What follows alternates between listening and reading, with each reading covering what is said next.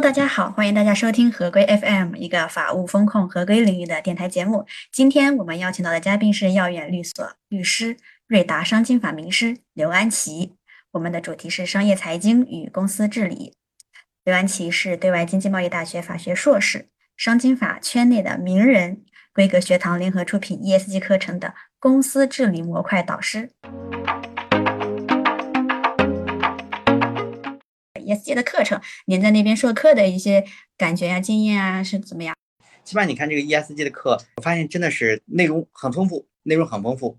因为这个呃，我是过去做过投资，包括现在我们律所服务的很多客户做投资的。现在其实在中国这边，ESG 重视还没那么多，但其实像在欧洲、在美国，这个 ESG 也是非常火的一个概念。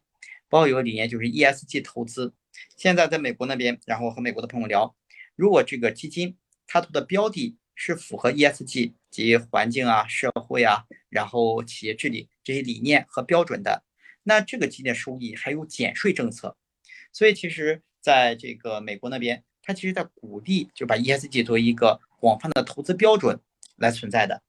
包括现在在国内这个上市公司治理当中，然后它未来信息披露要加入 ESG 披露的一个模块，因为上市公司是这个治理最好的公司嘛。所以从他们这些公司先开始，一开始我只觉得它是起的自我要求，但现在看，其实未来它会成为一个普遍的筛选标筛选标准。然后我有朋友在苹果工作，他说他们其实这个这个理念就非常重要，就是他们提到，他们对他的供应商，然后大到这个苹果的屏幕的供应商、手机外壳的供应商，小到其中一个螺丝钉的供应商，他都要求他的供应商符合某些 E ESG 的。情形，比如它的供应商不能是血汗工厂，它的供应商必须符合环境的要求，供应商内部这个不能车间内甲醛超标等等。如果你供应商你对你的员工不好，你供应商内部这个环境污染没有做好，我就把你踢出我的供应商名单。这样他们希望他们批货的全产业链都是有企业社会责任、符合环境要求的治理规范的。所以你看，我们 A 股上市公司有个概念叫苹果概念股，就是苹果每年发新机。苹果概念股就是给苹果供应零部件或上下游产业链的这些股票都会涨，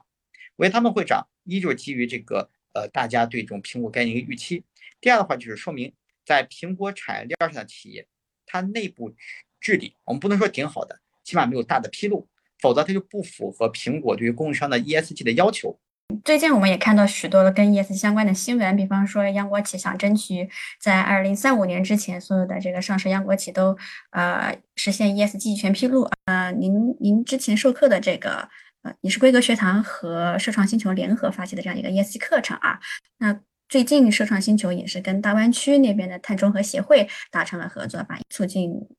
各个主体相互之间的这种合作吧。嗯，所以可以看出来，不管是从呃，顶层设计啊，央国企啊这些，还是说市场里面的主体，大家都在关注，都在身体力行的去践行这方面的一些理念。